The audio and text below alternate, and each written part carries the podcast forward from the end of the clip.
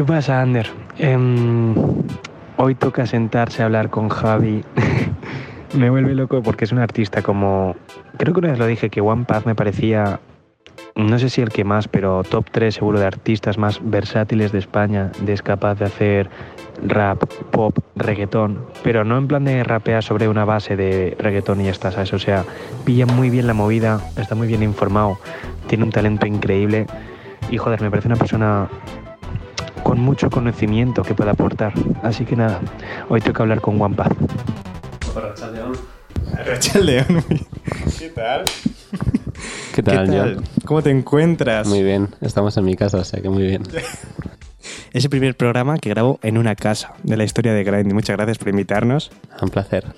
Em, antes de nada, em, no, siempre empieza igual. Quiero que me cuentes súper breve eh, quién eres, qué haces, porque, hostia, yo lo he estado pensando. Sí que es verdad que la primera canción que escuché con One Path es, la primera vez que te vi fue eso, en el videoclip, con la camiseta de la selección de Euskadi y tal y cual. Pero joder, eh, ya tenías proyectos antes, hasta un sello, un grupo. ¿Cómo empezaste un poco en la movida? ¿Y qué has venido haciendo hasta ahora? Bueno, eh, para empezar, eh, me llamo Javi y hago música como Path. Eh, creo que era bastante obvio porque lo pone en el título. Empecé a hacer música en torno a 2007 aproximadamente. Yo tenía como 14, 15 años por aquel entonces. Y, a ver, al principio hacía una música tremendamente horrible y ahora hago una música un poquito menos horrible. Entonces se pasa por un montón de movidas. eh, al final me han gustado un montón de historias. Entonces, prácticamente siempre está ligado a toda la movida del hip hop. Pero, a ver, me gusta de todo. Entonces, he pasado un poquito por mil, mil sitios. Eh, no sé si quieres que me paren alguna de las cosas en concreto, porque como tú has dicho, hay muchas movidas por ahí, entonces pod- podemos tirarnos dos programas Claro. hablando de todo, o sea que... A mí me parece muy curioso, rollo, la movida Infinitum y Hollow Out, rollo.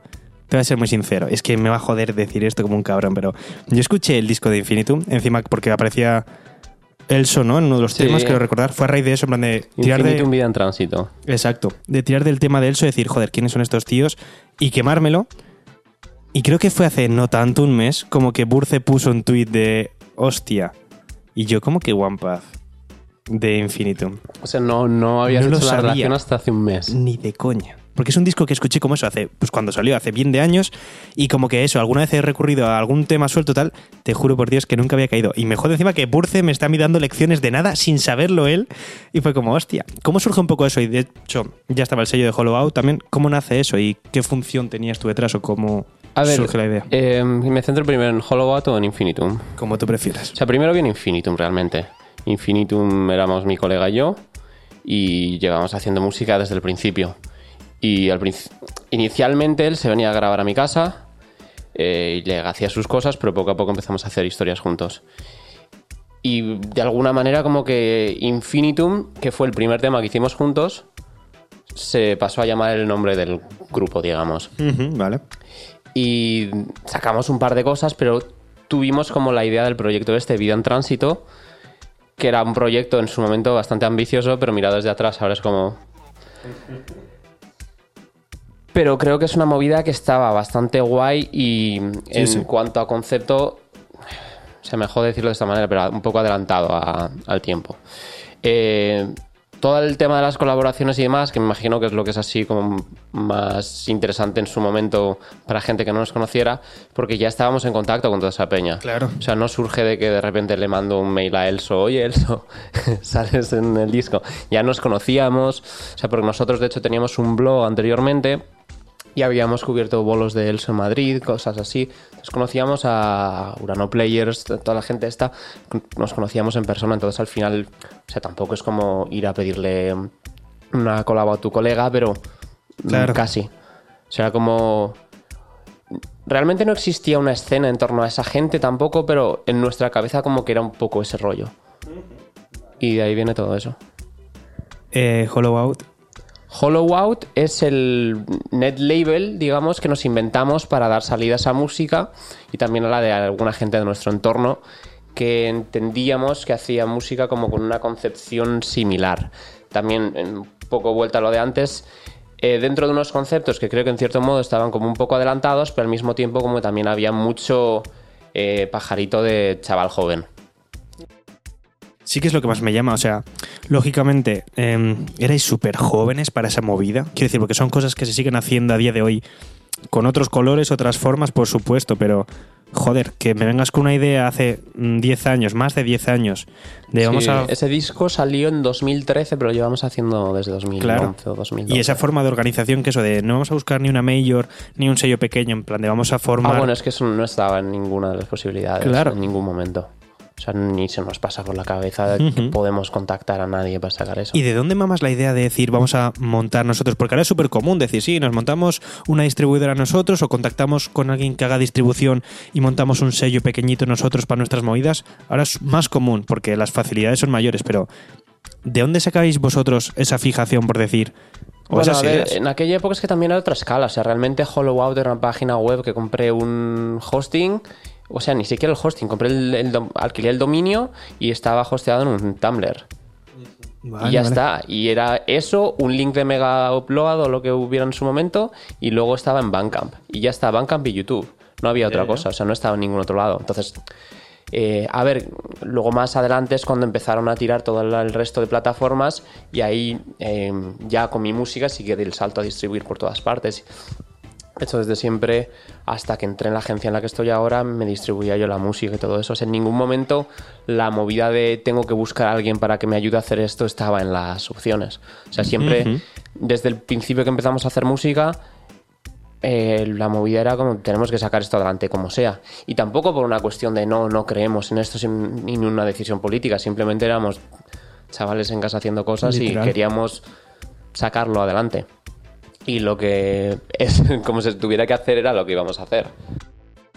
Sí que pillarte igual en Infinitum para movida, lógicamente, ahora que esté puesta más, te pillaría al toque. Mucha otra gente te habrá conocido, sobre todo a raíz de BNMP, porque era como, joder, siempre hemos visto vuestros nombres ligados. Eh, quiero que me expliques un poco cómo les conociste. ¿Tú has estado dentro has estado a su lado? ¿Cómo ha sido un poco la movida con todos los chicos canarios? A ver, para empezar nos conocimos por Facebook. Hostia. Eh, y es curioso porque al cabo, al habernos conocido, nos dimos cuenta de que teníamos gente en común en Madrid, pero nos conocimos eh, realmente por Facebook. En aquella época era una plataforma que se utilizaba. Y fue a raíz de, de Infinitum Vida en Tránsito, todo el rollo. Sacamos luego otro proyecto en el que, un EP que se llamaba Armonía, en el que de hecho eh, y Cruz Cafune ponía unas voces. Y nos, nos conocimos a raíz de Vida en Tránsito. eh, imagino que lo es- escucharon de alguna manera, lo descubrieron y nos agregaron como amigos en, en Facebook y hacían música ya con otro proyecto. Y conocí, bueno, no, a- no ya a BNMP, sino a toda la gente que eran de Tosca Runners, que eran el, co- el colectivo anterior. Y al año 2015 eh, yo estuve varias veces allí en, en Tenerife con ellos haciendo cosas, eh, conociendo a todo el mundo, porque esa relación que se inició por Facebook, eh, por ejemplo, a Cruz Cafune una vez vino a Madrid y nos conocimos, pero la mayor parte de la otra gente no les conocía en persona. Entonces, Claro. a raíz de 2015 empezamos a desvirtualizarnos y hacer cosas en persona. Y luego, técnicamente yo nunca he sido parte de BNMP, lo que pasa es que como en aquella época íbamos eh, inicialmente al- a la vez, digamos, hay mucha gente que siempre ha tenido la concepción de que yo era parte Una del parte. grupo como tal. Entonces, simple hacía- simplemente hacíamos cosas a la vez y es un poco ese rollo. Pero yo nunca formé parte, digamos, de la directiva de BNMP y yo no tenía voz ni voto ahí. Simplemente hacíamos cosas y ya está. Algo que me fascina de tu faceta, ya no artística, sino personal, es como tú has dicho. Has estado desde dentro de un blog, a estar cantando, a estar produciendo, a estar eh, actuando como DJ, todo. Em, conoces un montón de artistas. Eso nos podemos fijar en los chicos de BNMP, como también has trabajado con gente como de la Chauen, súper emergente. Tienes como un radar muy fijo sobre todo el mapa nacional, a mi parecer. Es decir, que ahora mismo no tengo idea de absolutamente nada. O es mentira. Sí, sí, no tengo ni idea. O sea, se salva de la Chagüen, pero Bueno. conozco artistas underground como Burce. Paso de que esto sea una entrevista sobre Burces, que no, no quiero nada, no quiero que salga en mi programa ya. ¿Alguna vez te ha llamado más la idea de, No sé si jugar un papel como AR o descubriendo artistas para sellos, si alguna vez te lo han propuesto, si alguna vez incluso tú has tenido la idea de decir voy a proponerlo o llegar a currar de algo así, ¿te gustaría? A ver, en parte, la movida de Hollow Out era un poco eso. Tampoco, o sea, no existía la palabra R. La palabra R la descubrimos tiempo después. Pero sí que era un poco una manera de buscar música que llevaba una concepción que no veíamos muy a menudo y que nosotros sí teníamos. Y queríamos buscar más gente que hiciera esas cosas. El proyecto mm, tampoco va muy lejos, digamos. O sea, al final la vida pasa de por medio y mm, no sale bien. Tampoco es que saliera mal, pero bueno, como que no, no tiene todo el fruto que inicialmente piensas que, que puede tener. Eh, pero a día de hoy, es que te digo, no estoy muy puesto. Eh, no, no hago, no digueo tanto como antes y, y también me, mm, me, ha pasado como que la energía que yo veía en toda la época de 2016, cuando salimos adelante, BNP y yo, etcétera, esa energía siento que en cierto modo cambió y ahora hay otra movida en la que no estoy tanto. Entonces eh, me cuesta encontrar el vínculo que tenían incluso en aquellos tiempos, que es la cosa que te hace como indagar más. Ahora como que no tengo ese apego que me hace... O sea, no hay una movida que, que me llame a decir, Buah, necesito buscar más movidas de este rollo. Te iba a decir, o sea, te iba a ir por ahí, yo creo, porque eh, alguna vez has hablado, es precisamente lo que estamos diciendo de eso, has actuado de todas las formas posibles, tienes entrevistas diciendo que tenías mil instrum instrumentales producidas, lo dicho, has cantado, has producido, has rapeado, has hecho absolutamente todo. No sé si a lo que te refieres que ahora mismo hay una movida como súper masiva de ritmo de publicaciones, de ritmo de artistas, de ritmo También. de etiquetas y sonoros. ¿Te abruma un poco eso? ¿Cómo lo vives tú como artista desde dentro? A ver, sí, es bastante abrumador, pero al final creo que no me, no me parece que sea una cosa como tal negativa. O sea, no es como, "Buah, ahora sale muchísima música, no se valora nada. Sí se valora, lo que pasa es que hay que, hay que encontrar los pequeños huequitos. O sea, hay como subescenas. No, no es toda una escena masiva. Todo lo puedes ir descomponiendo en cositas. Pero no he encontrado ninguna como tal que diga, Buah, me flipa esto, quiero estar en esta movida. O sea, tampoco he hecho el ejercicio de buscar en detalle. Pero sí que de las cosas que he ido viendo ha habido cosas que me han, que me han interesado. Pero no ha habido nada que diga, Buah, a muerte con esta movida.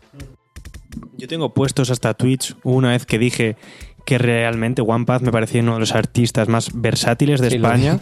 Sí, lo dijiste, ¿no? Molaría girarnos y que hubiese un cuadro en plan de sí, está el tweet ahí puesto. No, en plan de. Pero sí que es verdad que, joder, tienes canciones de reggaetón, de rap, de trap, Tengo de un disco de reggaetón de... todo, claro. Es que una variedad. O sea, yo cuando lo dije me acuerdo perfectamente porque iba por mi barrio andando, escuchando temas y era como que me iban saltando temas de One Path y es como. Es que sorprende que sea el mismo artista por el abanico de sonidos. A ver, No, hombre, entonces ¿qué vas a decir? Voy a decir nada malo, no te preocupes. Ya lo sé. ¿Crees que mm, eso puede perjudicar a un artista a la hora de convertirte en una gota disuelta en un mar inmenso de etiquetas en estos momentos? ¿O que te beneficia para decir, joder, eh, si toco un poco el palo del reggaetón, tengo el público del reggaetón, si tengo el palo del trap, tengo el público del trap? A ver, eh, yo creo que hay argumentos por los dos lados. Por un lado, si te enfocas en una cosa, puedes ser súper grande en esa cosa. Y por el otro lado, diversificando también te conviertes en un artista más versátil en el que se puede amoldar a las cosas. Claro. Y si una ola pasa, no te vas con esa ola. Eh, si yo no he tenido un super éxito, no ha sido por, por eso. O sea, estoy seguro que no ha sido por eso.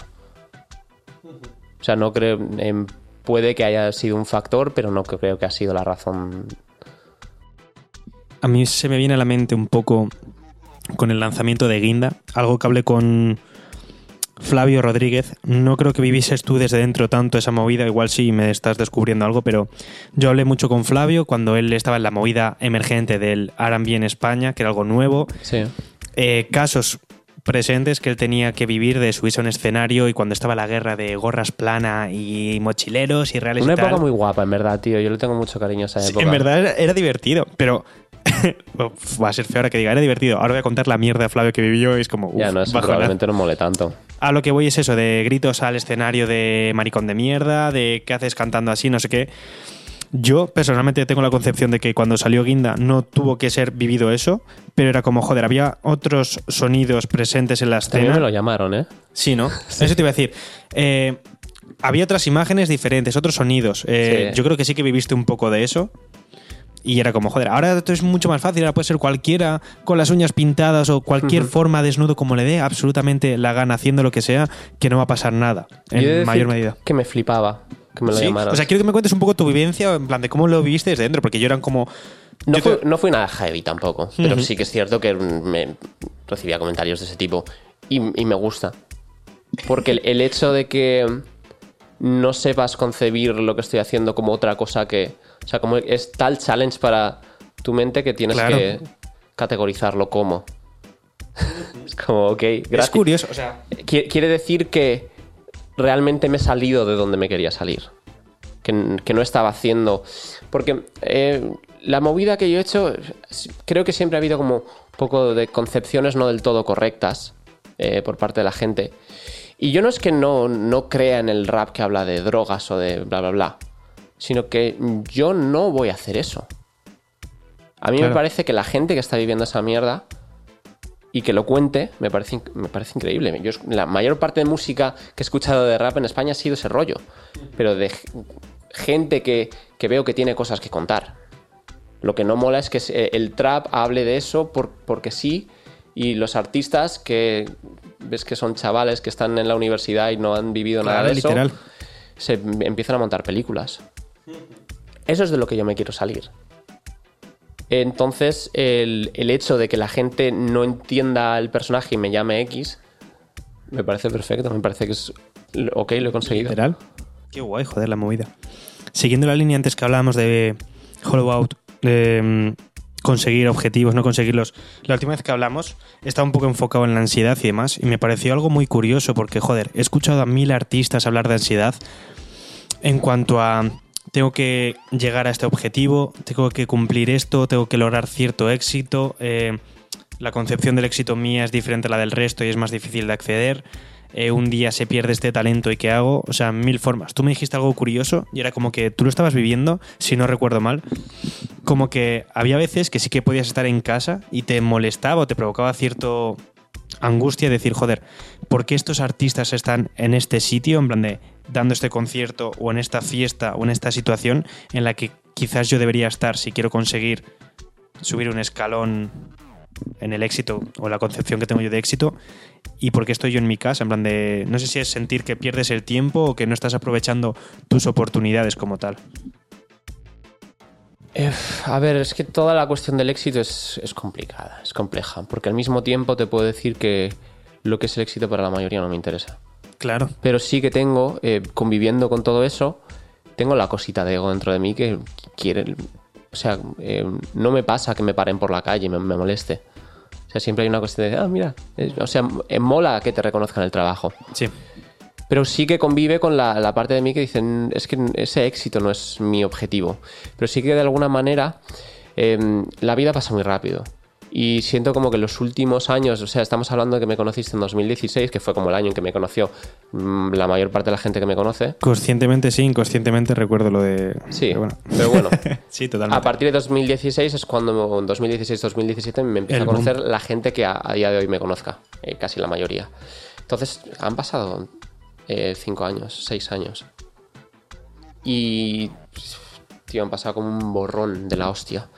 Entonces, sobre todo es la sensación de que la vida está pasando súper rápido y que eh, probablemente por mala gestión mía no siento que estoy aprovechando eh, todo lo que puedo del tiempo. Esa es un poco la sensación que te decía. Es como veo toda esta gente haciendo las cosas que creo que se supone que, es- que se hace cuando se está ahí. No necesariamente que yo quiera hacerlas, porque hay veces que es como... mm, luego no me gusta estar en muchas de esas situaciones. No me gusta estar de fiesta. O sea, prefiero entornos pequeños. O sea, prefiero estar aquí hablando contigo que en un sitio enorme hablando con un grupo de 20 personas ahí. Me anulo. Entonces, es un poco esa contraposición, ese toma y daca de no lo quiero, pero al mismo tiempo sé que forma parte del juego en el que sí que quiero estar. Claro, literal. Y siempre he vivido como esa movida de no sé cómo jugarlo. Esa es un poco la, la guerra que he tenido siempre. Es un poco lo que hablaba con Luis, con, con Dele Blando, literal, o sea, él se sentía incómodo por decir, joder, es que estoy de repente en un backstage con personas consumiendo alcohol, con personas drogándose, dando gritos, en una situación en la que no me gusta nada, la de estoy esperando para cantar e irme a mi casa porque no quiero estar aquí. ¿Cómo convives tú con eso? Claro, me dices, no me gusta la fiesta, no me gustan grupos grandes. ¿Es simplemente como un peaje a pagar en todo esto? ¿O cómo lo llevas tú? Bueno, a ver, soy una persona paciente, entonces tampoco es que lo pase mal. O sea, cuando estaba en festivales y así, pues sí que estaba con peña borrachísima y bueno, pues estoy ahí. Simplemente no lo disfruto. O sea, tampoco es que lo pase activamente mal, pero no es el sitio donde yo me siento mejor. Por ir cerrando, eh, siempre os hago la misma pregunta y es ¿qué consejo le darías si tuvieses delante al One Path de, vamos a poner, Infinitum o incluso el chico que estaba con el blog todavía? Infinitum yo creo que está bien. ¿Qué consejo le darías si le tuvieses delante? Es que creo que las hostias que se tenía que dar se las tenía que dar igualmente. O sea, no le puedo ahorrar hostias. Entonces... Es complicado porque creo que parte del recorrido, o sea, parte de la razón por la que estoy aquí ahora es por el recorrido que ha habido. Entonces, tampoco sabría qué decir que cambiara eso. Y o sea, tampoco estoy en una situación en la que tenga tan claro qué va a pasar mañana. Entonces tampoco sé si el consejo que le pueda dar va a ser para bien o para mal. Sigue, sería el consejo. Sí, Haz lo que tienes que hacer. dale para adelante, bro. Maravilla, nada, pues espero que hayas estado cómodo. Estás en tu casa, Sí, o sea claro, que estoy en mi que casa. sí. Espero que hayas estado como tú en esta silla de mierda que te he dado. Yo sí, la verdad. Muchas gracias por acogernos aquí, un joder. Y nada, eh, no, me- si quieres saludar a alguien, que no Eh, sea Burce, no, porque no, te estoy viendo la cara. Otra vez que le, que le ha mencionado él, ¿eh? Mucho no quiero Burce aquí, pero... ¿Voy a probar esto o qué? Sí, sí, por favor, degústalo. La primera cata en directo de vodka. Y aquí se acaba el patrocinio. No, no, no huele a vodka, la verdad. Estoy poniendo a ver alcohol a gente que no bebe alcohol. Las caras, Juan. Está bueno. No, no sabe a vodka. Con la cara ya de un adicto. No sabe vodka esto. No es verdad.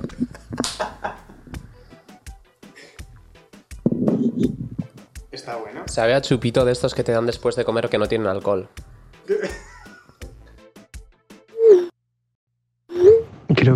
habíamos grabado nunca en una casa un programa y joder, me cunde que haya sido con One Path porque creo que le pega muy bien esa movida de un artista súper tranquilo, muy metido en la movida, pero que hace las cosas de forma súper personal, ¿sabes? A su bola.